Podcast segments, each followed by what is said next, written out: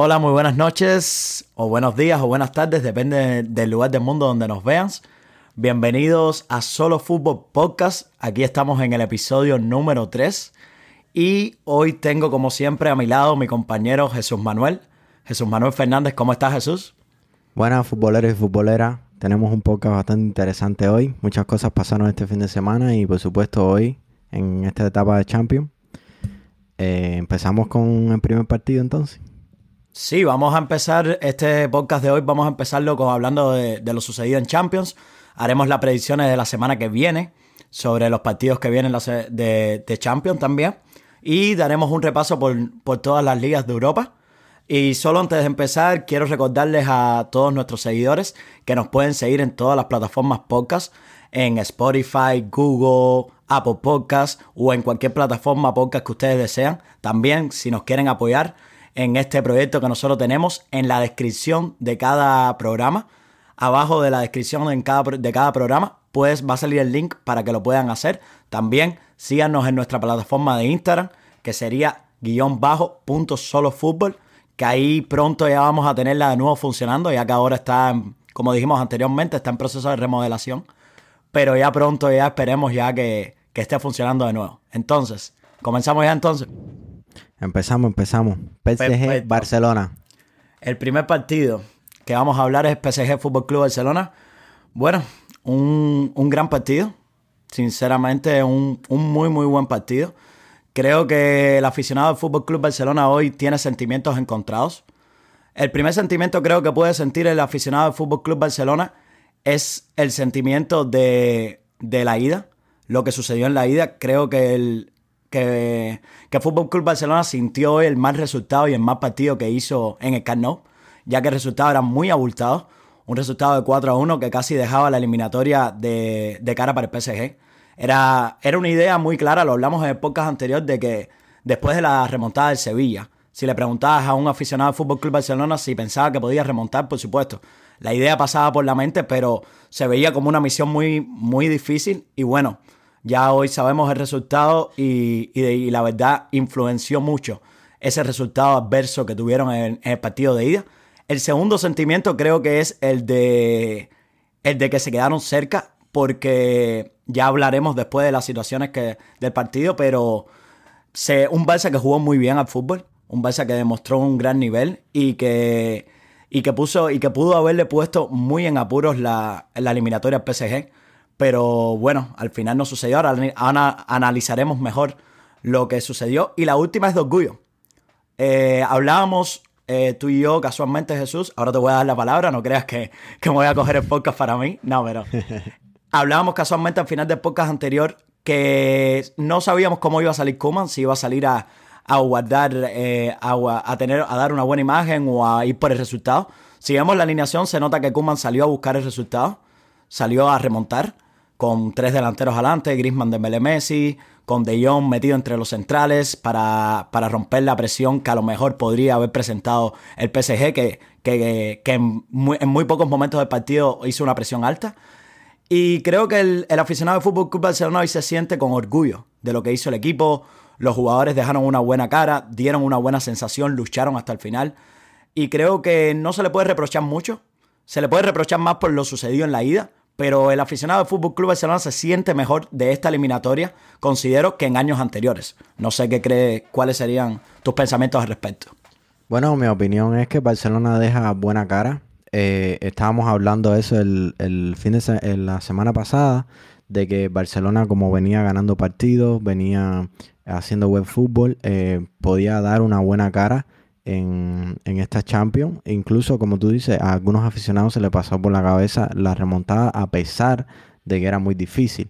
Pero yo creo que a pesar de que hayan empatado el partido y que hayan quedado eliminados de la Champions, creo que es un buen paso para el Barcelona porque así demuestra la mejoría de fútbol comparado con esta temporada de lo que han estado haciendo. Eh, hicieron muy buen partido, eh, lo podían haber ganado a pesar eh, por el penal, menos el penal ese que, que Messi no pudo eh, convertir. Pero definitivamente, definitivamente, ahora lo que tienen que hacer es con la mental, con la misma mentalidad que salieron en el partido, seguir la temporada y enfocarse en la Copa y en la Liga. A ver si pueden remontar. Es una realidad, se nota el proyecto. Este año se sabía que el Fútbol Club Barcelona iba a pasar por un proceso de transición. Y creo que muchos aficionados ni se imaginaban a esta altura de la temporada estar en el en la posición que está el Fútbol Club Barcelona. El Fútbol Club Barcelona hasta hoy estaba luchando todavía por los tres títulos y está y ya estaba en una está en una final de Copa que la jugará en abril. Está luchando por la Liga, seis puntos solo del Atlético. Y creo que el, aficionado del Fútbol Club Barcelona está, está contento, está triste, como dije, tiene sentimientos encontrados, pero está contento. Ahora quisiera analizar lo que sucedió en el partido. Un partido que. Sí, un partido que, que vi, como te dije, un gran nivel de Fútbol Club Barcelona. Pochettino hablaba eh, antes del partido de que no iba a permitir que los fantasmas del pasado atacaran al PSG y creo que hoy sí atacaron un poco al PSG. El PSG esperó en un bloque muchas veces muy bajo el Fútbol Club Barcelona y el Barcelona le creó ocasiones en la primera mitad. El Barcelona hizo méritos para por lo menos ponerse 2 a 0 arriba del marcador. Aunque viene el penalti del PSG en el minuto 30, 29, 28, fue así. El penalti que le hacen a Icardi, que que le hacen en ley a Icardi y que es un penalti que si vemos el que le hicieron a De Jong la, en la ida, se puede cantar como penalti, entonces es un penalti que convierte en Mbappé. Y ahí como que se empieza a dudar, pero el Barcelona siguió, Remón se sobre, sobrepuso, se sobrepuso a ese, a, ese, a ese primer gol y después Messi mete un gol que es de otro partido. Un gol que no se lo esperaba a nadie. Es otro nivel. Y exactamente, un gol que es de otro partido completamente porque con el nivel que estaba mostrando el Keylor, que después quiero eh, mencionarlo también. Con el nivel que estaba mostrando Keylor, eh, creo que era un gol imparable. Algo que hoy Keylor, a nivel que estaba, cualquier cosa que estuviera en su ángulo, creo que lo iba a detener. Pero entonces este gol fue, fue un, golazo, creo que nadie lo esperaba. Pero ahí es donde caemos en el que es la jugada del partido. En el minuto antes de irse al descanso, el Barça Cruzagua le comete un penalti a Griezmann, un penalti muy claro y que se puede discutir que le podían haber sacado la segunda amarilla, pero bueno, esos son otros otros temas. Y, ahí viene la jugada del partido, que es cuando Messi tiene la mala suerte o, o, o, Keylor, Navas tiene la, o Navas tiene la virtud de pararle el penalti al argentino. ¿Cómo, crees que, ¿Cómo crees tú que esto definió el partido o influenció el resultado? Bueno, es, es un golpe importante porque eh, se podían haber puesto 2 a 1 de, de cara al descanso. Y entonces solamente después tenían que marcar dos goles más. No, perdón, tres goles más. No, dos goles, dos goles, dos goles. Estabas en lo correcto, sí. Con el 4 a 1, bueno, se iban a la prórroga. Bueno, sí, se iban a la prórroga, pero para pasar eran tres goles, sí. Para pasar tres goles, exactamente. So, creo que era así. Fue un golpe difícil eh, ese de que Messi fue a penal, pero es que Keylor también ahí estaba a un nivel porterazo. porterazo. Excelente. Eh, yo creo que sinceramente influencia el partido completamente. Y no digo que cambió el partido porque a Barcelona le faltaban 45 minutos, pero sí determina muchas cosas. El Barcelona se vio con una cara muy diferente en el segundo tiempo, en, tanto en lo anímico como en lo físico. Se vio un Barcelona más débil, se vio un Messi más débil porque no es, difícil. Él sabe lo importante que era este penalti para el equipo y para la eliminatoria y metiéndolo se ponía, las cosas se ponían muy positivas para el Fútbol Club Barcelona, aunque todavía, por supuesto, era difícil remontar. Pero bueno, las cosas se ponían muy, muy positivas para el lado del Fútbol Club Barcelona con este penalti que hubiese metido Leo Messi. Además, que creo que estaba haciendo un buen partido. Vi a un Messi enchufado, vi un Messi motivado, a un Messi que, quería la eliminatoria y que había ya metido un, un, golazo. Entonces, este segundo gol le iba a dar un plus de, de ánimo y tuvo el efecto contrario. Tuvo el efecto contrario. Pero bueno, no solamente hay que hablar de, de penalti de Messi, hay que hablar de las ocasiones falladas por Dembélé, que hoy deja mucho que desear. Hay que hablar de un Griezmann que no fue determinante en el partido una vez más en la temporada. Eh, positivamente hay que señalar el partido de Pedri, que fue de menos a más. Empezó un poco, un poco fallando pelotas, pero después subió mucho el nivel. De Jong, que, que como dijimos anteriormente, es el jugador más constante de la temporada. Un Mingueza que que, fue sustituido por Kuma en el primer tiempo por la amarilla, pero estaba haciendo una buena marca a Mbappé. el Fútbol Club Barcelona estaba haciendo un partido muy, muy bueno. El PSG no se acercaba a la portería del Barça con peligro. Entonces, eh, de verdad que fue, como dices tú, es un golpe muy, muy duro. Pero eh, es difícil decirlo, pero sí, para mí determina el resultado de hoy y es lo que decanta la eliminatoria para el PSG. Sí, definitivamente me gustó mucho cómo lidiaron con el tema Mbappé. Eh, fue totalmente diferente al partido de ida. Y también me gustó mucho el partido de mediocampo de Barcelona, Pedri, Busquets y, y De Jong. De Jong, como tú dices, está, está haciendo muy buena temporada comparado con la temporada pasada, pero está siendo muy bastante regular. Eh, sí, estoy de acuerdo contigo. Griezmann me deja, me sigue dejando que desear. Messi súper enchufado, buscando esa, esa remontada que parecía que, que era difícil. Y Dembélé todavía necesita, necesita ese, esa definición, esa, esa decisión al final de, de decidir la jugada. Eh, Dembélé necesita, sabemos que no, se, no quiero poner en duda la calidad que, tiene Dembélé o el talento que tiene Dembélé, pero es un jugadorazo, por supuesto, pero para ser jugador de Fútbol Club Barcelona o de otro club grande del mundo, hay ocasiones que tienes por partido que no se deben fallar. Y muchas veces las ocasiones que falla Belén son por falta de concentración, por no tomar bien las decisiones. Entonces creo que no es para señalarlo tampoco, porque no, no es un partido que se deba señalar a nadie directamente. Eh, pero es un jugador que no que se esperaba un poquitico más, aparte de lo que hizo contra Sevilla, que fue el que metió el gol, el gol inicial, el 1-0 para comenzar esa remontada. Entonces, siempre se espera un poquitico más de, él en este tipo es muy intermitente. Es, muy intermitente. Hace unos partidos que lo ves de crack mundial y de repente baja el nivel de una manera que no se explica. Entonces, creo que Dembélé tiene que trabajar en eso. Es algo que se sabe que tiene que trabajar. Pero el Barcelona es mi conclusión de Fútbol Club Barcelona. Ahora vamos a pasar para, para el PSG, para el Paris Saint Germain.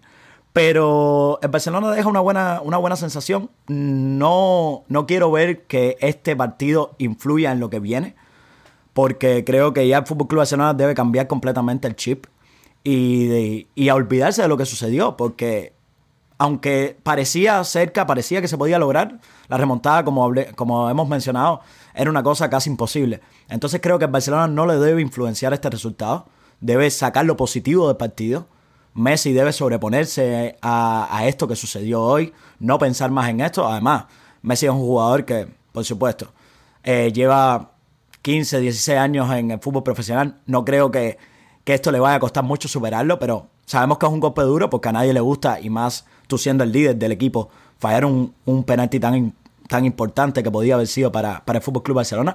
Pero Messi no debe, no debe detenerse en, este, en lo que pasó hoy y seguir luchando y seguir demostrando este nivel que, que, sin tener a Piqué, sin tener a Araujo, eh, hicieron un gran partido atrás en defensa. Un partido muy, muy, bien. Pudieron contener, como dijiste, muy bien a Mbappé. Eh, muy bien Icardi. Entonces, creo que Kuman, hay que hablar de la figura de Kuman. Kuman salió con el planteamiento que se debía para arriesgar en el partido. Después puso lo que tenía para, para ver si podía revertir la situación, pero no fue posible. Así que este Fútbol Club Barcelona debe seguir en esta línea positiva y no detenerse en lo que sucedió hoy. No, por, supuesto, estoy de acuerdo contigo, 100%. Tienen que verlo de la manera positiva. De que jugaron bien, se fueron bien, no. A pesar del penalti, eh, podían haber ganado ese partido, la verdad. Estaban sí, claro. superando, superaron completamente al PSG. yo, vi, yo vi, mientras estaba viendo ese primer tiempo, había un momento un momento del partido que yo vi que Barcelona tenía un 80% de la posición del balón y el PSG un 20%. Estás en lo de lo tanto De lo tanto que el Barcelona tenía el balón y estaba dominando el partido. En el primer tiempo, sí. Cuando vi, cuando empecé a ver el partido, al principio, yo dije, pueden, pueden, pueden remontar según cómo se está viendo esto. Ya después a lo largo del partido se vio que después del penal de Mbappé, de lo al fallar eso Messi, ya dije, bueno, está un poquito más difícil.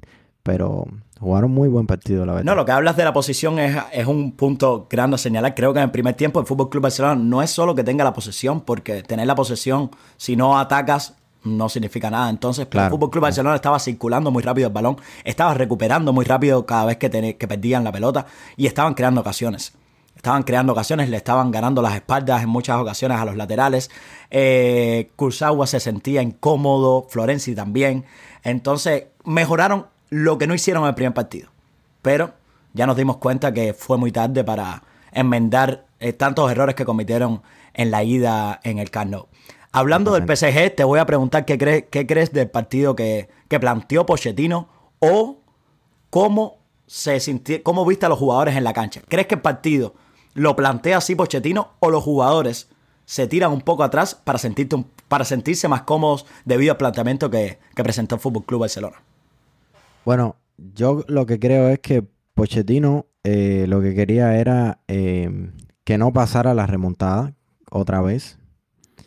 Pero creo que comete bastante error en tirar los jugadores muy atrás. La verdad no puedo decirte, no sé si es verdad fue los jugadores o él, porque al final no estoy en el campo. Pero mm, con la táctica que salió desde el principio del equipo, creo que hubiera puesto un poco más de ataque, un poco más como la ida. Hubiera hecho un poco más como la ida, como jugaron, a pesar de que el Barça estaba jugando, está jugando un fútbol diferente ahora a ese partido. Pero bueno, eh, lo que te puedo decir es que logró el objetivo que quería y está en cuarto de final.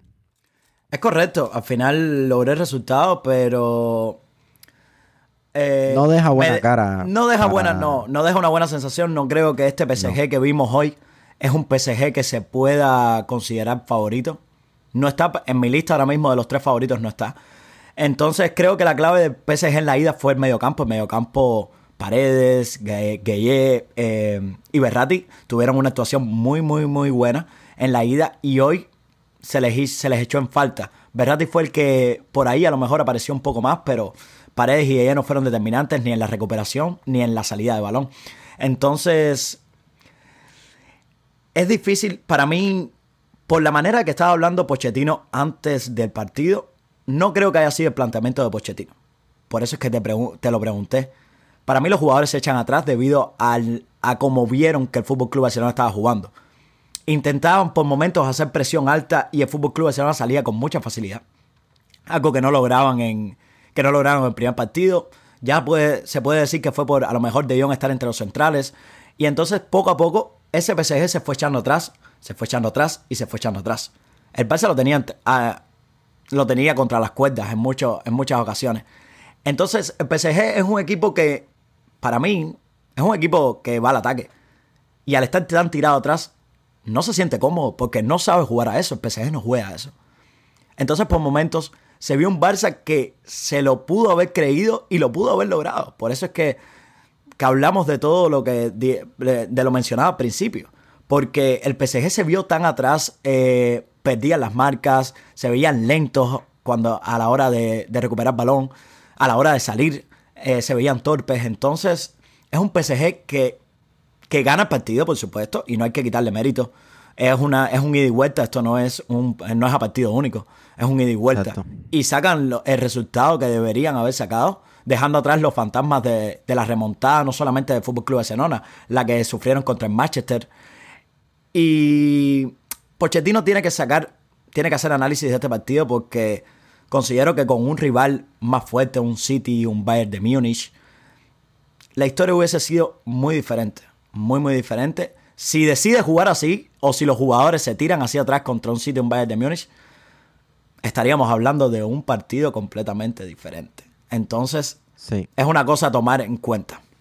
Yo creo que el PSG em, debería tomar nota de este partido porque la verdad, como, como tú, tengo la misma, la misma opinión. Yo no está, no está entre mis tres favoritos del pero por el partido de hoy, porque si el partido de hoy hubiera sido diferente y hubieran ganado bien y con amplitud, yo maybe lo hubiera puesto entre los tres favoritos, pero con las circunstancias del partido de hoy, lo veo muy difícil dependiendo del rival que le pongan en los cuartos de final.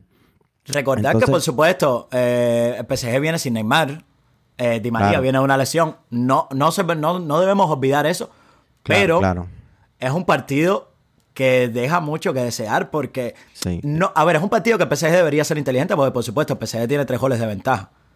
O casi, tiene eh, no tres goles, cuatro goles de ventaja porque anotó cuatro goles de visitante. Entonces, Exacto. entonces el PSG tenía que jugar con eso, pero por momentos jugó en la cuerda floja. Eh, estuvo, tú sabes, la- en la cuerda floja estuvo. Keylor Navajo estuvo inmenso. Cuando la figura de tu equipo es el portero, algo mal estás Eh, haciendo. algo dice, algo dice. Algo dice, por supuesto. Keylor Navajo tuvo 10 atajadas aparte del penal. 10 atajadas claves. Una que le dio, una que tuvo contra Des, que dio al palo. Contra Dembélé tuvo dos. Eh, ahora ahora se me- no tengo en la mente otras, pero fueron a, a Busquets eh, a la salida de un córner, al primer palo. Entonces, el nivel que mostró Keylor hoy sostuvo a ese PSG que por momentos se podía haber caído. Entonces, como decir, como vuelvo a repetir, eh, cuando, tu, cuando tu portero es el mejor jugador de tu equipo, no es una buena señal. Entonces, ya como decimos, no queremos sonar reiterativos, pero sí, Pochettino debería mirar bien este partido y analizarlo de cara a lo que viene. Porque ahora ya en cuartos, todos los rivales que vas a enfrentar, eh, no, no decir que, que el Barça no es un rival fuerte, pero no te va a tocar un rival menos que el Barça. Al revés. O va a ser de la misma calidad del nivel del Barça o mucho superior al Barça. Entonces, si de verdad Pochettino quiere cambiar lo que ha sido los últimos años en París, debe, debe, que, debe hablar con sus jugadores, debe analizar los jugadores y hacerlos entender que ellos tienen la calidad para ser un equipo grande. Hoy los vi como un equipo pequeño en muchas partes del partido, recordando a esos PSG que se derrumbaban en, en- en Champions. Entonces creo que si Pochettino de verdad quiere conseguir una Champions con el equipo parisino, debe hacerles entender que son un equipo grande y tienen la calidad para lograrlo. Sí, conclusiones, conclusiones de este partido para ti. ¿Cuáles son tus Definitivamente de, conclusiones? de acuerdo. Un ¿Cuáles son Barça, que deja, un Barça que deja buena cara y, y un PSG que tiene que, que mirarse mejor este partido Por supuesto. de cara a la Eh, Champions. Estamos de acuerdo, estamos de acuerdo. Entonces saltamos al Hablando, Liverpool. hablando, vamos a saltar al Liverpool Leipzig, un Liverpool que gana, que gana tranquilo, eh, con goles de Salah al 70 y Mané al 74. ¿Qué te pareció este partido? Un partido que lo hablábamos en la previa, lo dijimos en el podcast anterior, de que el Liverpool había conseguido un resultado muy, muy, muy positivo. Un resultado muy bueno en, en la ida de visitante un 2 a 0. Se veía un resultado muy, muy favorable y que hoy lo demuestra. Hoy el equipo de club eh, no jugó Firmino, jugó Jota, pero en mediocampo funcionó muy bien. Thiago fue, tuvo un grandísimo partido. Fabiño, Thiago y Wijnaldum jugaron, jugaron a gran nivel. Y por supuesto, todos sabemos lo que puede ser Salah, lo que puede ser Mané. Y ese equipo, cuando funciona bien, sabemos lo, lo fuerte que es el Liverpool. Aunque, aunque el Liverpool no esté bien esta temporada, que lo podemos hablar en otro momento y discutirlo por diferentes razones, en Liga no está bien, pero la Champions no tiene nada que ver con la Liga. Y todo, eso es una realidad y todos los aficionados al fútbol lo sabemos. La Champions es un torneo muy diferente, la Champions no es un torneo que tú tengas que jugar a un gran nivel todos los partidos para ganarla. Entonces creo que esto es favorable para el Liverpool. Klopp puede mentalizar a sus jugadores y que casi ya es una realidad porque quedan fechas, pero cada vez se le va poniendo más difícil la liga al Liverpool. Klopp tiene que mentalizar a sus jugadores que a lo mejor la única manera de volver a Champions en, en la próxima temporada es ganando la ganando la ganando Champions. la Champions. Sí, No, es la única manera. Klopp tiene que hacer un Zidane.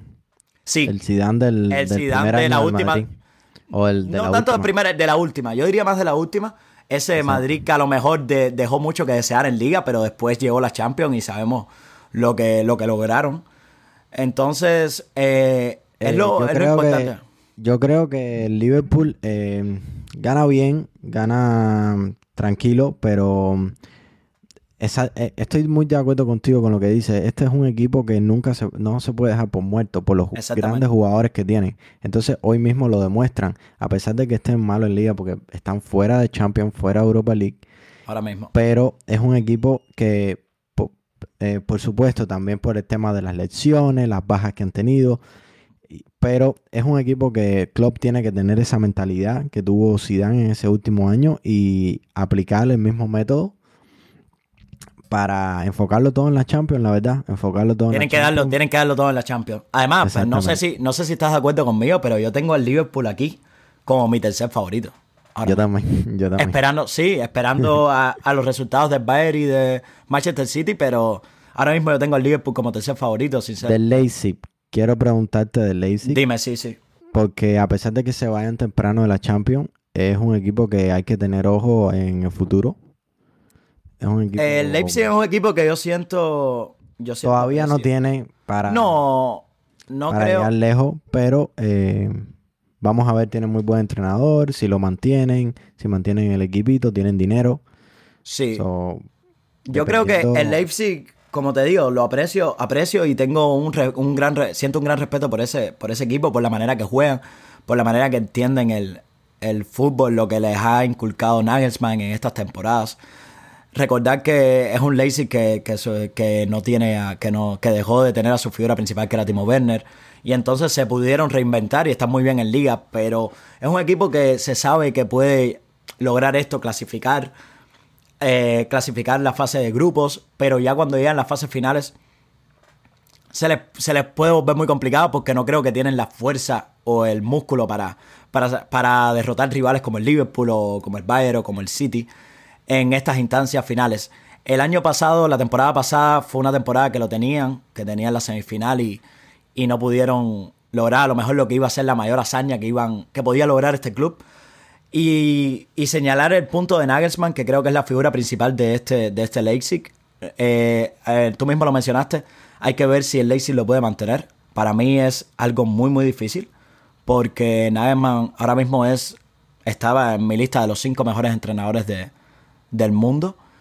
Y todos los equipos que están buscando entrenadores, por supuesto, lo deben tener en su, en su top porque ha demostrado que tiene calidad y tiene y sabe lo que está haciendo y sabe cómo hacer mejor a un equipo.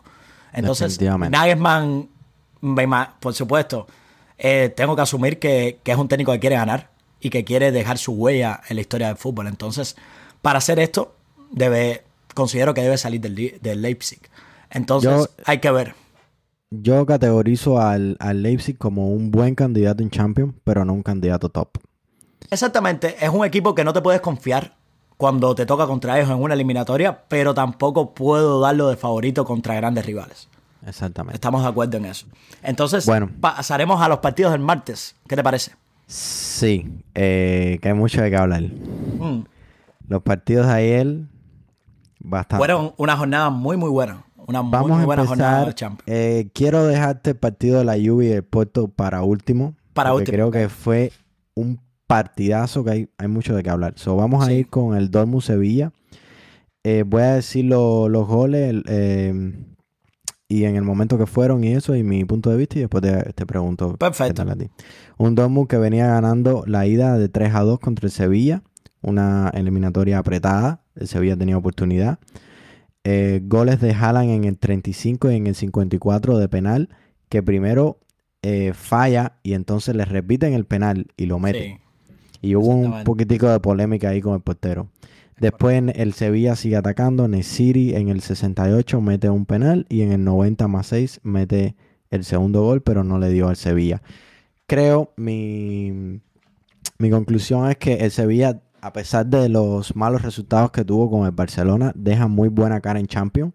lo luchó hasta el final.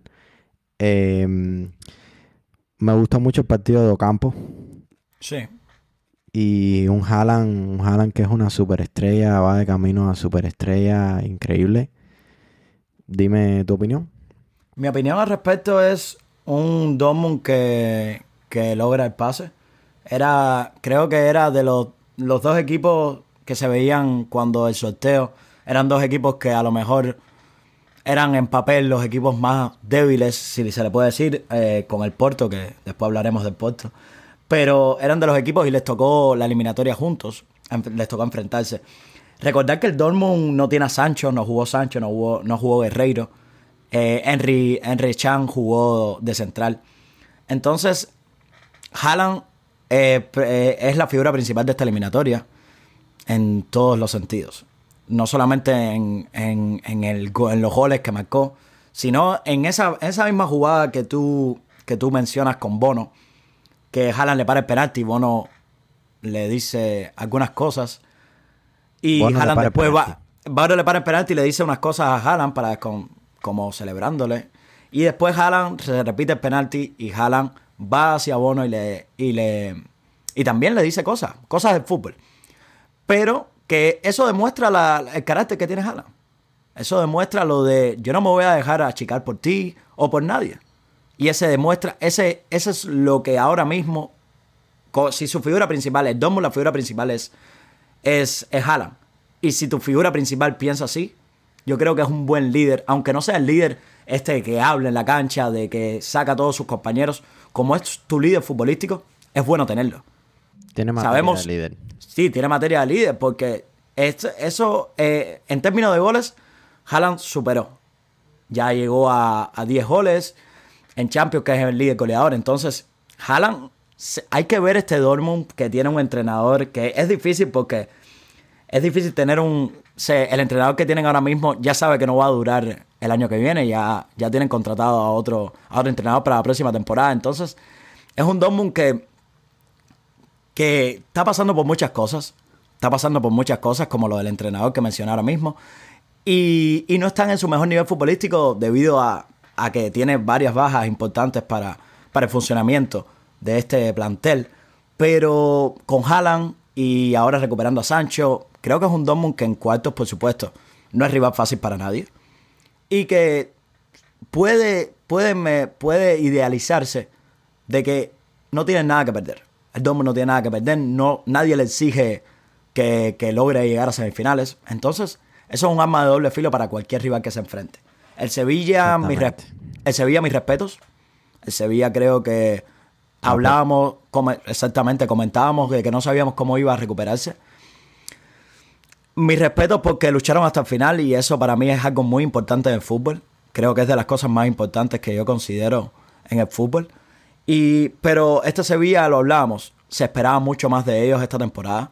Y culmina, ya casi está ha perdido dos títulos y se queda con la liga, que en la liga está un poco, está descolgado. Entonces ya se ve más difícil este Sevilla que, que creo que se queda sin títulos esta temporada. Aunque considero que Lopetegui va a seguir. Y si Lopetegui sigue y pueden mantener a varias piezas importantes, este Sevilla el año que viene veremos otra versión de este Sevilla. Y este Sevilla que puede lograr algo más en Champions, que lleva mucho tiempo que la Champions le debe o el Sevilla no logra grandes actuaciones en, el, torneo, en, el, torneo, en torneo europeo. No, definitivamente. El Sevilla dejó muy buena cara, y, pero es como tú dices, ya quedaron eliminados de dos, de dos torneos. Eh, la liga está complicada. Eh, creo que sí, yo también estoy de acuerdo contigo. Creo que se quedan sin títulos esta temporada, pero no sería, no creo que sería razón como para destituir a, a Lopetegui. Yo creo que Lopetegui debería seguir y tratar de mantener los jugadores importantes que tienen. Pero definitivamente, y con el Dortmund también definitivamente es un rival difícil, una piedra ahí que te puede en el camino, en el camino. Sí. Y sobre todo por, por, el goleador que tienen. Haaland es, está siendo una bestia. No, es, de donde quiera, impresionante. De donde quiera, sí, de donde quiera te mete un gol. Y, y, es, y, lo que tú dijiste de la actitud es muy importante porque eso se ve en, en, eso se ve cuando ya un jugador va a ser una estrella. Ese tipo de actitud se nota. Y tiene gol. Y además, una vez tú y yo hablamos antes de podcast y todo de, de Ansu Fati que tenía gol, de eso, eso, esos de ese tipo de jugadores que tienen el gol. Que nacen Haaland lo tiene, Haaland lo tiene y a un nivel estratosférico. No, además, ha aparecido, aparece en momentos, en momentos puntuales. Ha aparecido en momentos puntuales. Sí. A su corta edad ha aparecido en, Exacto. Haaland está a un gran nivel y es la luz en el futuro. Él, Mbappé, Pedri, eh, hablamos de Ansu, otro tipo, otros jugadores que son la luz del futuro, son los jóvenes que, que van a, a, a, de cierta manera, ser lo que van a ser la, cara del fútbol mundial en, lo, en el futuro más cercano. Así que saltamos al. ¿Qué te parece si saltamos Vamos a Juve Porto? Juve Porto. Sí, que hay Juve que hablar. Qué partidazo, mi amigo. Qué partidazo. Como diría mi ídolo de comentarista Luis Omar Tapia, noches mágicas. Son las noches mágicas. Noches mágicas, noches mágicas. Sinceramente, un partido eh, increíble. El que el aficionado al fútbol que vio el partido, el aficionado al fútbol que vio el partido no No, no creo que se lo esperaba, pero. Se lo perdió, se lo perdió. Sí, el que no lo vio se lo perdió completamente porque. lo perdió. Yo, lo, yo lo vería repetido, vaya. yo lo vería otra vez, exactamente. Yo se lo aconsejaría a la gente porque quiero empezar a hablar. Pero déjame decirte, antes de que empieces a hablar, quiero. Quiero darme un llamado a mí mismo por hablarte de un jugador. Tú sabes que. Sé que. sé que, sé que quieres tomar crédito y te lo mereces. que yo vi cosas la semana pasada y cosas pasaron. Sí, exactamente. Pero mira, guárdatelo ahí un momentico. Quiero hablar primero de Porto. que... Sí, porque vamos a hablar primero de, que, de que, al final claro, claro, paso a cuarto. Vamos a hablar de Porto y de gran labor que, Porto quiero hablar de, bueno, el resultado por supuesto todos saben ya 3 a 2, dos goles de Chiesa, de Rabiot, uno de Rabiot y por el lado del Porto dos goles de Sergio Oliveira. Eh, este Porto es más difícil de lo que parece.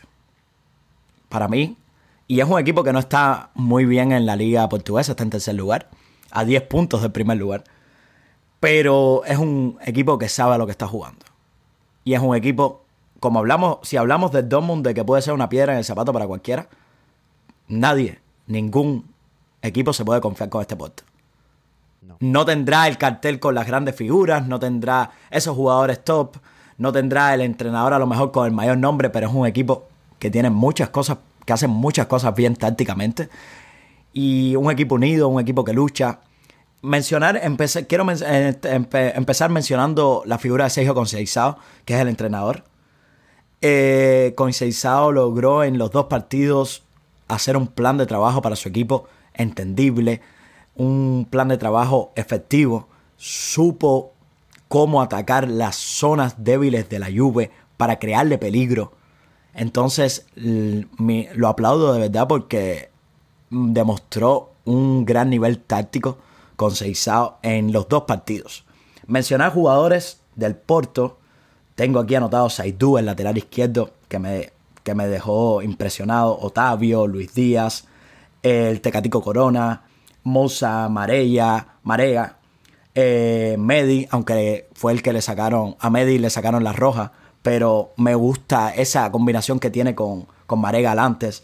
Y hablar de dos, las dos figuras del partido para mí de Porto, que fueron, por supuesto, bueno, tres figuras. Tengo a Pepe, que a sus 38 años dio un recital de cómo defender. No, dio un recital de cómo defender. Un recital, literalmente. Eh, Pepe estaba en todas las jugadas y, dejó, y dejó el cuerpo, el cuerpo en el terreno. Y, literal, porque se, tuvo una, una rotura en la ceja. Pepe estuvo en todo y no dejó y, fue ese líder que necesitaba la defensa del Porto para, conseguir este gran resultado. Otro jugador que hay que hablar es Marquesín, el portero. Estuvo, dio, dio paradas impresionantes y, de cierta manera también sostuvo a este, a este en los momentos puntuales del partido. Y por supuesto, hablar de la figura de Sergio Oliveira, un jugador que me dejó impresionado, un jugador que dominó los tiempos de partidos como, de una manera muy grande, algo que nunca pudo hacer ningún mediocampista de la Juve. Eh, cuando le sacaron la roja al jugador del Porto, en ciertos momentos se tiró atrás, estaba hasta metido entre los centrales, eh, fue el que anota los dos goles. Entonces hay que tener cuidado con este Porto, porque, como dije, nadie se debe confiar. Un equipo que tácticamente lucha, sabe lo que juega, sabe lo que quiere sacar de los rivales. Y lo que más me gusta es que entiende muy bien a la hora de presionar. Sabiendo las circunstancias del partido, el Porto entendía de una manera perfecta cuándo esperar a la Juve en bloque bajo, cuándo esperarlos en bloque medio, cuándo ir a presionarlos. Y si analizamos el partido, el Oporto cada vez que atacaba, atacaba con claridad. Atacó siempre con claridad. Entonces, mm, como digo, bravo para el Porto porque creo que hizo méritos para, para estar en cuartos de final. Sí, no, definitivamente. Eh, un partidazo de Porto, lo que me gusta es que lo acoplado que se ve el equipo. Eh, me quedo también con las mismas figuras que tú dijiste, con Pepe. Pepe, un partidazo espectacular. Cómo defender, estaba en todas, un capitán, eh, ayudando a los demás, ayudando a la defensa, moviendo la defensa. Todo, todo, todo, todo Pepe con la edad que tiene. Espectacular. Eh, y un Porto que exactamente lo habíamos hablado, puede ser una piedra para cualquier equipo que no se confíen. Es un equipo que está muy bien acoplado y que lucha, lucha, lucha y lucha. Sí. Todas las jugadas, van a todas las jugadas, no se cansan de correr. Es impresionante este equipo, la verdad me sorprendió mucho. Yo pensaba que la Juve iba a pasar. sí, bueno, creo el único pronóstico que fallamos la semana pasada fue este. Decíamos que aunque la Juve venía de haber perdido el partido de ida, pensábamos todos que la Juve iba a sacar el resultado, pero no fue así. Así ya que estamos hablando de la Juve, vamos a caer ya en el tema de la Juventus, que creo que es un tema preocupante y, es importante hablarlo. Eh, ayer, como estabas diciendo, hablaste, hablamos casualmente de Federico Chiesa en el, en el podcast anterior. Y, y fue, fue, lo que, fue de lo positivo que tuvo la Juve.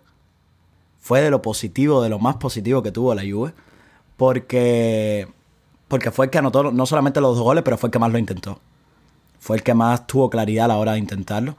También tengo que hablar de Cuadrado. Cuadrado, un grandísimo partido. Un gran partido de Cuadrado. Cristiano no tuvo esa. En ninguno de los dos partidos tuvo su. Tuvo. Tuvo buenas actuaciones, pero bueno. Eh, nunca dejó de intentarlo y así es el fútbol muchas veces. Aquí creo que queda demostrado que Cristiano solo no puede. Cristiano solo no, puede. Y la calidad. Sí. Con el tema de la Juventus, eh, estoy de acuerdo contigo, partidazo Federico Chiesa, siempre te lo menciono. Uno de mis jugadores que me sorprendió este año, cantidad. Eh, cuadrado, para mis amigos colombianos, todos los que me están escuchando, qué partidazo de cuadrado. Ese poste en el minuto 90 casi le da la. Casi le da el pase a la Juve.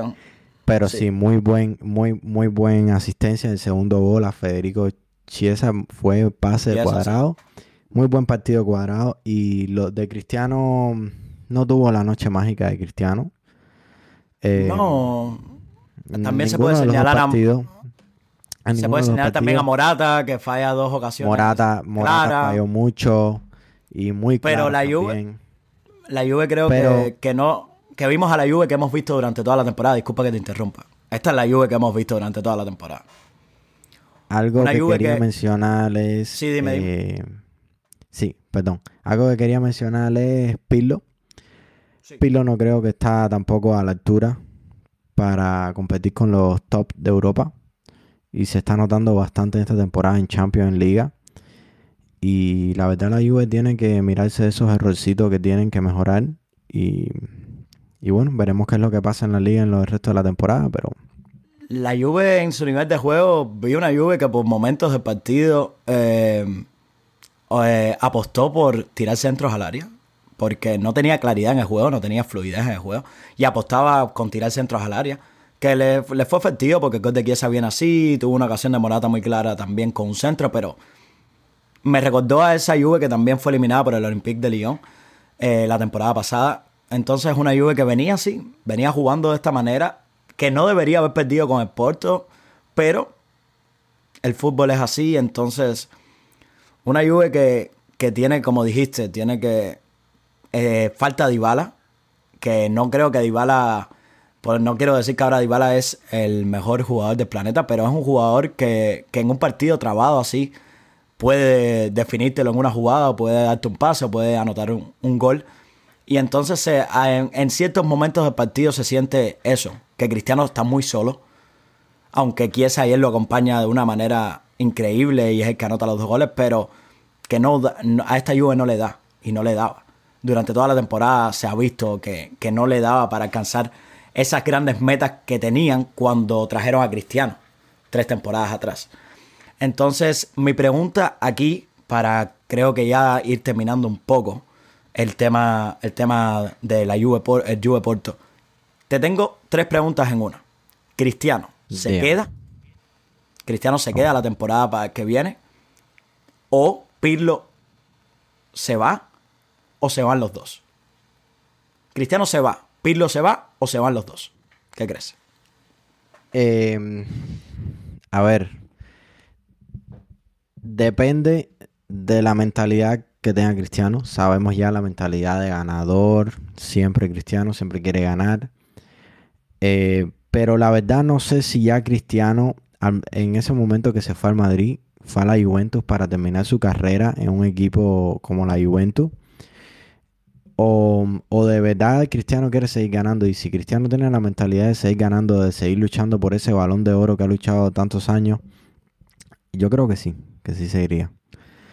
Eh, Pirlo, la verdad no estoy 100% seguro, pero Pirlo yo creo que no da la talla para la Juventus. So, yo creo, yo me voy a arriesgar y diría que sí. Y en la última no te puedo responder. Diría que un 50-50. Dependiendo de, la mentalidad de Cristiano y de, y de Pirlo. Se hablaba también dejándolo, dejándolo porque Cristiano lleva tres años en Champions que no está consiguiendo los resultados que, que, por supuesto siempre Cristiano lucha.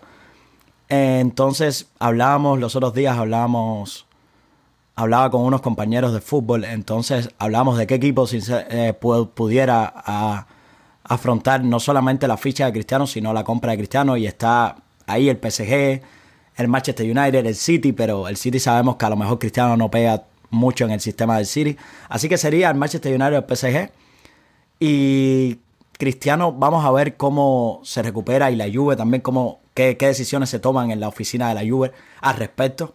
Porque aunque ahora van a luchar la Copa, ganaron la Supercopa, no creo que es la mejor temporada, están muy mal en la liga, que es el torneo que ellos siempre habían, que han dominado por tantos años, por tantas temporadas seguidas habían dominado, y llega Pirlo y no lo gana, entonces muchas dudas, muchas dudas que se presentan después de esta derrota. Creo que es un golpe muy muy fuerte para la Juve, porque no creo que, aspiraba a grandes cosas, como mencioné, pero debería haber pasado contra este Porto, que, que en papel y, y en calidad de jugador por jugador era inferior a la Juventus de Turín. Para entonces, ya con esto terminamos con la jornada de hoy. Vamos a pasar rápido, que ya estamos por el minuto 46 con las predicciones de la semana que viene de Champions dime partido y vamos a hacer las predicciones rápido y saltar a la sección solo fútbol por alrededor de Europa. Real Madrid-Atalanta, ¿quién pasa? Em, difícil, difícil mojarme porque, porque el Madrid no creo que llegue en el mejor momento futbolístico y como habíamos mencionado no, no logró rematar la eliminatoria. Me mojo con, voy con el Atalanta, pasa el Atalanta. ¿Qué crees tú? Bueno, eh, solamente para hacerte la contraria. Tengo la misma mentalidad que tú, pero para hacerte la contraria voy a decir que en Madrid. En Madrid, perfecto. entonces, ese sería el, partido del martes, que sería a las 4 pm. Recordarle aquí horario de, la ciudad de Miami es a las 4. Sí, y también, también el Manchester City, Moncheclava. El, el Manchester City Borussia Moncheclava creo que no hace falta... No hace falta... No hay mucha discusión al respecto. No. Eh, estoy de acuerdo contigo que pase. En Manchester City considero que va a pasar sin dificultades. Aunque, por supuesto, es fútbol y, veremos ya qué sucede en el. Puede pasar. En cuando llegue el partido. Pero bueno, nos vamos los dos con el Manchester City, ¿no? Sí, definitivamente. Entonces, pasamos a la jornada del miércoles. Eh, Bayern Lazio. Yo creo que también lo mismo que el City. Creo que el, el, el Bayern ya la tiene ganada. Ya está en cuarto. So, es Bayern. Es Bayern, Bayern, Bayern. Bayern para mí también. Y el último partido, que es el más, el más cerrado, si diríamos de una manera, igual que el Real Madrid-Atalanta, pero bueno. Del miércoles, el Chelsea Atlético. ¿Con quién te vas? Difícil. Está, difícil. está muy complicado. Sí, muy, muy complicado. Eh, ¿Con quién? Yo no, voy a irte la, yo no voy a irte la contraria. Creo que pasa el Chelsea también. Tú, Tuchel, está haciendo muy, muy buen trabajo con el Chelsea. Y, y creo que Stanford Bridge van a lograr el resultado, así que me quedo con el Chelsea. Chelsea pasa entonces. Bueno, ahora vamos, a la sesión solo fútbol alrededor de Europa. Vamos a empezar con la liga. Eh, voy a repasar rapidito la, la tabla de la liga y después y los partidos que hay y después tú me vas a hablar de los partidos, de tu opinión y eso. En el primer lugar tenemos el Atlético que ganó hoy 2 a 1 contra el Atlético de Bilbao. Eh, tiene 62 puntos. Después le sigue Barcelona con 56, el Madrid con 54, el Sevilla con 48. Partidos claves de este fin de semana pasado fue Barcelona ganó 2 a 0 a los Asuna, el Atlético de Madrid, Real Madrid, el Derby, quedaron empatados unos 1 a 1. El Atlético que ganó hoy, ya lo repetí, 2 a 1 al Bilbao. Y partidos de ver para el fin de semana, Betis Sevilla, Madrid Eche, Atlético Getafe y Barça Huesca. Sí, son los partidos. Dime tu opinión de lo que está pasando en la liga. Bueno, el resultado de hoy del Atlético de Madrid ya deja las cosas definidas. Ya el Atlético de Madrid no debe ningún, ningún partido. Entonces ya se sabe ya que cómo los equipos afrontarán estas últimas jornadas y, esta, y este último empuje por conseguir la liga. El Atlético consigue una victoria muy, muy buena hoy. Empiezan perdiendo contra el Atlético de Bilbao y el Atlético de Bilbao jugando un buen, buen fútbol. Y el Atlético se encontraba, el Atlético de Madrid se encontraba muy incómodo en el partido en la primera mitad. Después, con el gol de Llorente antes de irse al descanso, creo que fue la clave del partido. Fue un golpe muy duro para el Bilbao. Después viene el penalti y sacan un buen resultado. El Atlético de Madrid saca un buen resultado ah, y lo deja a seis puntos de la, de, del Fútbol Club Barcelona, que es el segundo lugar en estos momentos. Entonces, la liga está abierta, porque nadie esperaba que el Atlético de Madrid a esta altura estuviera todavía tan cerca. Llevaba una ventaja muy grande y, todavía le quedan partidos muy complicados. En este orden, al Atlético le queda Sevilla, le queda Betis, le queda Atlético de Bilbao nuevamente, le queda el Barcelona y le queda la Real Sociedad. Entonces, cinco partidos muy complicados y que ahora vamos a entrar en una etapa final que también se va a enfrentar con equipos de, mitad de tabla para abajo y que también equipos que están luchando contra el descenso. Entonces, todos los partidos son difíciles ahora mismo. Eh, el Atlético, como dije, da un paso muy firme, pero tiene que ganar, tiene que ganar todos estos encuentros si quiere de verdad conseguir el título. Definitivamente estoy de acuerdo contigo el Atlético tiene que ir partido a partido. Sí, la mentalidad del eh, cholo. sí. Mm. Partido a partido. Eh, quería preguntarte qué fue lo que de tu punto de vista de lo que pasó el fin de semana del Atlético Real Madrid 1-1. El Atlético Real Madrid, un, un buen partido. Creo que eh, el Cholo volvió a mostrar ese, ese nivel que había mostrado durante la temporada el equipo del Cholo. Eh, recuperó a Tripier y recuperó a Carrasco, que creo que son las dos los dos puntos más importantes para que este Atlético funcione de la manera que, está, que estaba funcionando en los primeros partidos de la liga. Los recupera. Y hoy también puede volver a repetir esa línea de 5 que, que mostró contra el Real Madrid. Un partido que se le escapa ahí al final. Un partido que se le escapa al Atlético de Madrid al final. Y hablando de Real Madrid, no sé si estás de acuerdo conmigo, creo que Real Madrid no, no me gustó la actitud que demostró ante el partido. Casi jugándose la liga, no vi a un equipo de Zidane, no sé si por mérito a lo mejor del Atlético o, o por otro tipo de razón, no vi a un Real Madrid como lo había visto en otros partidos importantes durante la temporada. Un Real Madrid que se sentía incómodo, que el Atlético, que se vio superado por muchos momentos contra el Atlético de Madrid. Y saca el resultado, es verdad que se mantiene vivo en la liga, pero son cuatro puntos que perdió en una semana algo que los deja en una posición muy, muy, muy no favorable para nada. Una posición no favorable. No crees que, no sé qué crees tú sobre la situación actual de Real Madrid en la liga. Eh, yo creo que Madrid está en, una, en una etapa que. Yo creo que está en una etapa que ellos, el más arriba en club, tienen que. tienen la mentalidad de que no van a llegar muy lejos pero mm, no, yo creo que Madrid no tiene equipo. No, no, no, no, no tiene el equipo ese que tenía hace tres años. Que, lo mismo te que te ganaba casi todos los partidos, que te jugaba muy bien. No tienen ese equipo. Eh, creo que les faltan figuras. Como desde que se fue Cristiano, no hay nadie que haya podido rellenar ese vacío. Benzema, a pesar de que es el, el delantero estrella, que lo ha hecho muy bien desde después de que se fue Cristiano. Se ha dado a notar mucho más. Pero aún así creo que le falta eso. Le falta un jugador así. Tienen a Hazard y la verdad no ha dado la talla. Siempre está lesionado, las lesiones.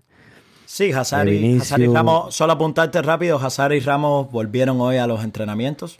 Así que son buenas noticias, aunque Hazard, más, más por la noticia de que Ramos vuelve a entrenar que Hazard, porque sabemos lo que ha sido Hazard, pero es una noticia positiva para lo que viene contra Atalanta. Vinicius también que se esperaba que iba a ser un top estrella y no ha dado mucho la talla, a pesar de que Zidane últimamente cuando pone está jugando mucho mejor que Asensio. Eh, pero sí, eh, no, no un Madrid que no lo veo, no lo veo como campeón esta, esta mm. temporada de ningún título. Yo tampoco, yo tampoco veo al Real Madrid muy, muy fuerte para, en la lucha con, en la liga. Creo que el Barcelona y el Atlético son los que más van a luchar eh, este torneo, pero bueno, sabemos ya lo difícil que puede, lo, bien que compite en Madrid cuando, cuando es necesario. Y, y nada, nada, no, es, no, no, no hay que descartarlos nunca. Pero creo que sí quedan un poco tocados de la última semana. Aunque esta semana la conclusión que puedo dar de la Liga Española es con una, un fin de semana y un lunes, porque el Barça juega el lunes, un fin de semana tranquilo. Un fin de semana que juegan contra equipos que... De, Solo el Betis Sevilla. Solo. Solo el Betis Sevilla es un partido, el único partido. Y el Atlético de Madrid Getafe, que, que el Getafe no está bien, está en el, lugar decimoquinto eh, a cinco puntos del descenso, pero es un equipo que, que no es fácil jugarle. Exactamente. Entonces el Atlético debe cuidarse un poco, pero no eh, debe ser un fin de semana tranquilo, sin, sin mayores resultados, sin resultados complicados en, en la Liga Española. Saltamos entonces a la Premier. No, eh, quiero, quiero mojarme contigo hoy. Dime, sí. Todavía falta para sacar la liga, pero quiero que nos mojemos hoy. Quiero que me digas quién, quién va a ser campeón. Mm, no, mira, no, voy a, voy a hacer más, voy a hacer más, voy a, voy a reservármelo. Te lo voy a decir cuando, te lo voy a decir cuando juegue el, el Fútbol Club Barcelona Atlético de Madrid. Cuando sepamos ese resultado te lo digo. Yo... Te va a sorprender mi respuesta. Sí. Yo creo que va a ser el Barça. Puede ser, puede ser. Pero quiero... Eh, tú sabes que yo soy arriesgado. Sí, sí. Me voy, a ir, me voy a ir por Quedan muchas jornadas y quiero esperar a, a ver muchas cómo jornadas, pero... Mi, mi predicción te la voy a dar antes del partido del Barcelona Atlético de Madrid. Antes. No cuando pase a ver resultados. Antes te voy a dar mi, predicción de la, de la liga. Perfecto. Entonces, Vamos a pasar a la Premier. Voy a, hacer lo mismo. Voy a decir los partidos y la tabla. Ahora en Manchester City que ganó hoy 5 a 2. Em, eh, se pone con 68 puntos. Muy lejos del segundo lugar del Manchester United con 54. El Leicester le sigue con 53. Chelsea 50. West Ham 48. Everton 46. Tottenham 45 y Liverpool 43. Están bien pegaditas sí. Eh, la Premier. Eh, partidos destacados del fin de semana pasado, Manchester City United, que Manchester fue rojo este fin de semana. Es correcto. Chelsea ganó 2 a 0 al Everton. Y esos fueron los partidos más importantes de la Premier. Y, bueno, los partidos que se vienen para el fin de semana son el Leeds United contra el Chelsea. Un Leeds United que Es, un, equipo difícil de jugarle. El Fulham contra el Manchester City. Un Fulham que le ganó al Everton. Al, perdón, perdón, al Liverpool. Y el, el Everton juega contra el Burnley. Después en el domingo el Arsenal Tottenham, partidazo. Manchester United contra el West Ham. Leicester City contra el Sheffield. Y los Wolves contra el Liverpool. Es correcto. Una Premier que, como, como ya hemos mencionado en podcast anteriores, no quiero ser reiterativo. Sabemos que el Manchester City casi que la tiene hecha. Es cuestión para mí de jornadas. Pero mencionarlo, creo que lo más destacable de hablar es eh, la victoria del United. Un United que, al parecer, desde que bajo la dirección de Socher, eh, gana contra los rivales grandes y gana cuando se le necesita y saca un muy buen resultado, dejando al descubierto un poco a Manchester City, que venía con una racha ganadora muy grande en Europa, en, la liga. Imparable. Estaban imparables y el United les hizo un buen partido y, y creo que es muy positivo esto que le, que le sucedió al United porque le da un subidón de moral para mañana el partido que van a enfrentar contra el Milan eh, en la ida de la Europa League. El United, como digo, mencionar la figura de Bruno Fernández, que anotó de nuevo. Eh, es, un, es un buen proyecto, como mencionamos la, la, la, el hablamos de ese proyecto de Manchester que está creciendo. Y me, me, gusta, Manchester United es un equipo que me gusta, aunque todavía creo que le falta, como dije, eh, eso para, para, luchar los puestos, los puestos eh, para luchar el, el, título de la Premier League.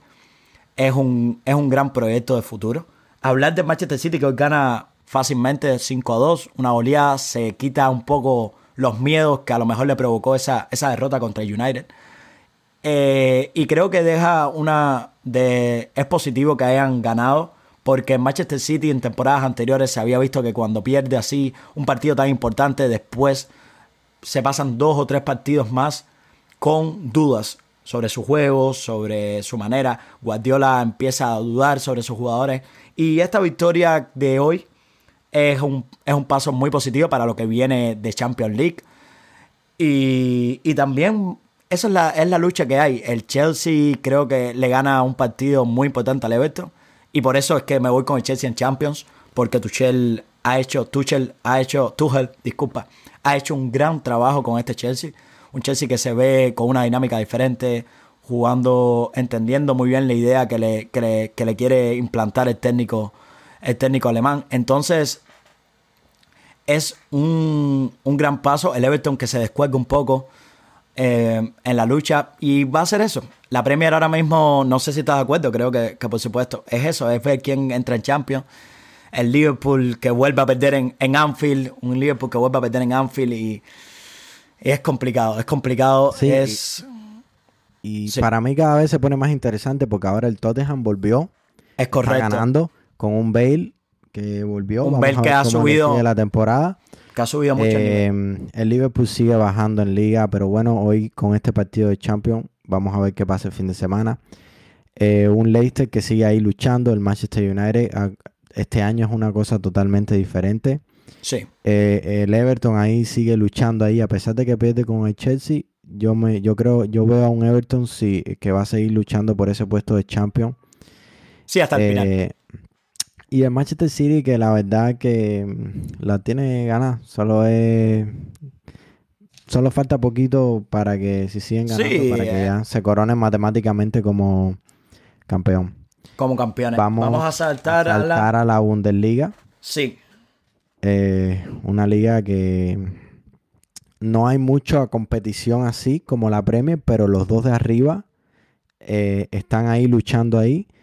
Eh, entonces, lo que pasó este fin de semana es el Leipzig le ganó al Freiburg 3 a 0. Un partido que ganaron. Sí. de- exacto, un partido que ganaron bastante eh, tranquilos. Y el partidazo del Bayern Dortmund. Un Bayern que le dio la vuelta con un Lewandowski espectacular. Y los partidos para mantener en mente el fin de semana es el Werder Bremen contra el Bayern y el Leipzig contra, contra Frankfurt. El, Sí, el Bayern- que el- le ganó al Bayern hace poco. Exactamente. El sábado jugaría el Bayern y el domingo el Leipzig. Eh, la tabla de posiciones, el Bayern tiene 55 y el Leipzig 53. El partido que mencionaste, que creo que es lo más importante de hablar ahora mismo en la Bundesliga, es el partido del Bayern Dortmund, que tuve la oportunidad de verlo. Y fue un partido muy, muy interesante para, para cualquier persona que le gusta el buen fútbol, porque un partido con muchos goles, que demuestra que cuando se analiza bien deja, deja ver las carencias defensivas que tienen ambos clubes. Eh, un Dortmund que se encontró con una ventaja de dos goles muy temprano en el partido y que después no supo. No la supo manejar. No, no la supo manejar de, ningún, de ninguna manera. Se tiraron muy atrás, creo que muy rápido. O el Bayern lo sometió, lo sometió a tirarse atrás. Terzic, que es el entrenador del Dortmund, para mí no supo manejar las situaciones, no, no, no jugó bien con eso. Y después un Bayern que, que Haaland, recordarle a los, aficionados que Haaland sale lesionado, eh, acerca, alrededor del minuto 50, 55, y que también cambia el partido, porque como hablamos de Haaland anteriormente, al principio, cuando hablábamos de Dortmund, Haaland es el líder futbolístico de este Dortmund, y al no tener a Sancho, cuando ya Haaland también tiene que ser sustituido, creo que es un golpe, un golpe psicológico y moral muy grande para, para el Dortmund. Y un Bayern que siguió luchando hasta el final, que siguió trayendo hacia adelante y al final consigue resultados. Un Bayern que sabemos un que... Lewandowski espectacular también. Lewandowski, que llegó a 31 goles. Exactamente. Es una, locura lo de Lewandowski esta temporada, la verdad. Lewandowski que para mí es el mejor jugador del planeta, del planeta en este momento. Entonces vimos esa lucha que a lo mejor el presente contra el futuro, contra, contra el futuro, que es Haaland y Lewandowski, y no dejaron nada, no dejaron nada que desear. Fue una, unas actuaciones muy, muy, muy buenas, porque, porque fue un gran partido. Aunque el Leipzig me imagino que estaba viendo con lupa este, este encuentro, porque era un, partido de que el Bayern iba, podía perder puntos. era con un rival, era un rival que, le podía sacar esos puntos al Bayern que, que el Leipzig necesita, pero bueno, eh, mi conclusión de la Bundesliga en estos momentos es que se va a decidir cuando se enfrente el Leipzig Bayern, que es en, el 3 de abril. Yo viendo el partido de este fin de semana del Leipzig Frankfurt, creo que el Leipzig tiene que ganarlo porque es un partido difícil, es un partido clave. Pero sí, también estoy de acuerdo contigo. Eh, me gustaría mucho y yo creo que sí, que sería el Leipzig Bayern eh, que, decidiría, eh, que decidiría quién sería el campeón este año de la Bundesliga. Saltando a la Serie A, eh, una Serie A que cada con el tiempo se ya se va decantando más ya quién va a ser el campeón. Exactamente. un Inter que ganó el fin de semana 1 0 al Atalanta. El lunes, el lunes. Fue el lunes. Perdón, perdón, el lunes. El lunes, sí. La Juve que le gana 3 a 1 al Lazio. Un Milan que le gana 2 a 0 al Verona partidos claves para ver es Torino Inter, Cagliari Juve y Milan Nápoles para este fin de semana que viene. Eh, el Inter con 62 puntos, eh, el Milan con 56, la Juve un poco más atrás con 52 y un partido de menos, la Roma con 50 en cuarto, el Atalanta con 49.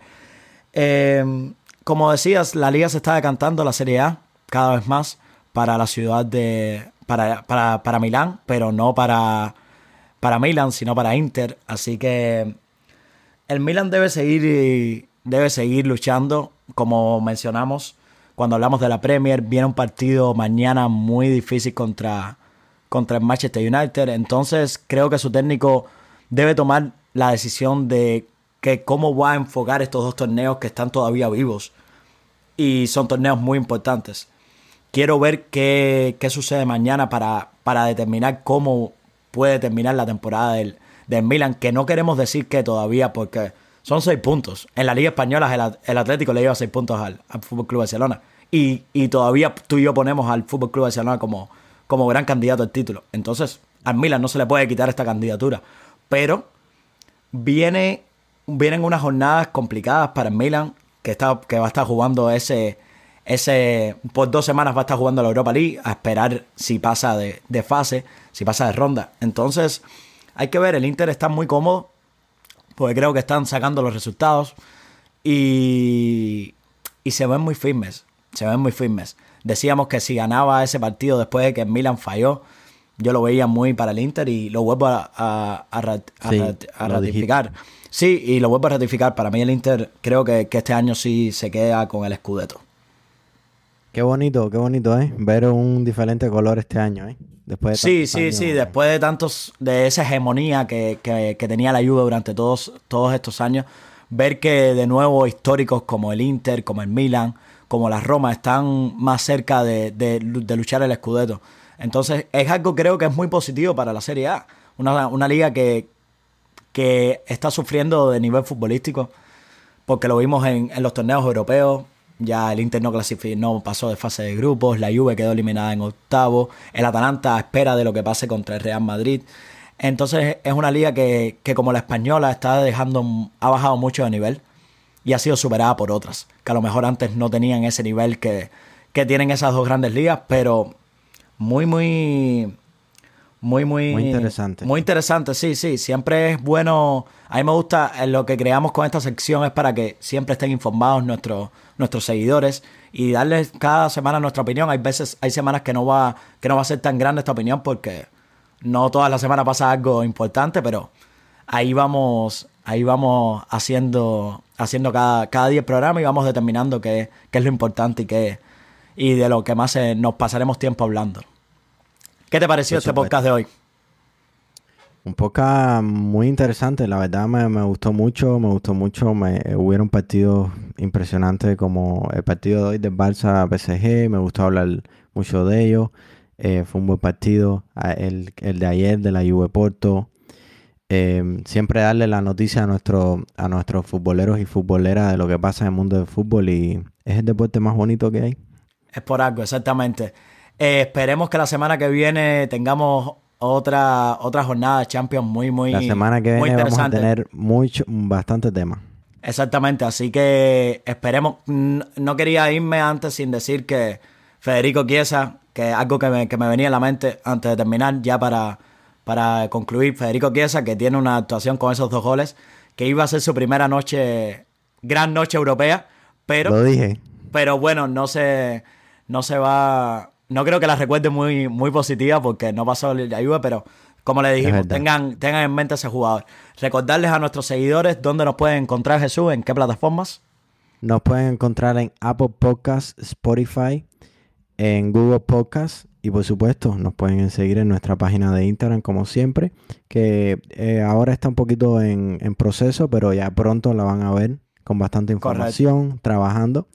Eh, y entonces en Apple Podcasts Spotify y en Google Podcast nos van a poder encontrar como solo Fútbol Podcast. Es correcto. ¿Ok? Entonces, decir también, la página de Instagram es guion bajo punto solo fútbol. Si nos quieren seguir también en YouTube, que pronto estamos trabajando muy, muy fuerte para que estas conversaciones, estos temas, estos debates salgan en, en YouTube pronto para que tengan no solamente el audio, sino lo visual de estas conversaciones. Y nuevamente, muchas gracias para todos nuestros seguidores. No saben lo agradecido que estamos con la aceptación que está teniendo este nuevo programa. Y como les, siempre les digo, tratando de mejorar cada día, tratando de hacer nuestro mejor trabajo y tratar de darles lo mejor para que ustedes sigan siempre atentos a lo que está sucediendo en el mundo del fútbol en la actualidad. Un placer como siempre. La verdad, muchas gracias, la verdad, por el apoyo que nos han dado. Eh, los comentarios, la verdad se aprecia mucho. Eso nos levanta cada día con, el esfuerzo de seguir para adelante y de seguir haciendo este programa por ustedes. Y bueno, aquí ha terminado el capítulo 3. Un placer. Tú como tú despedirías siempre este podcast, Cristian. Bueno, para antes de despedir, un placer, pues, como siempre, trabajar contigo, tener esta conversación tan grata. Un placer para mí, muchas gracias. Así que, futboleros y futboleras, nos vemos en la próxima, ¿ok? Nos vemos la próxima semana. Chao.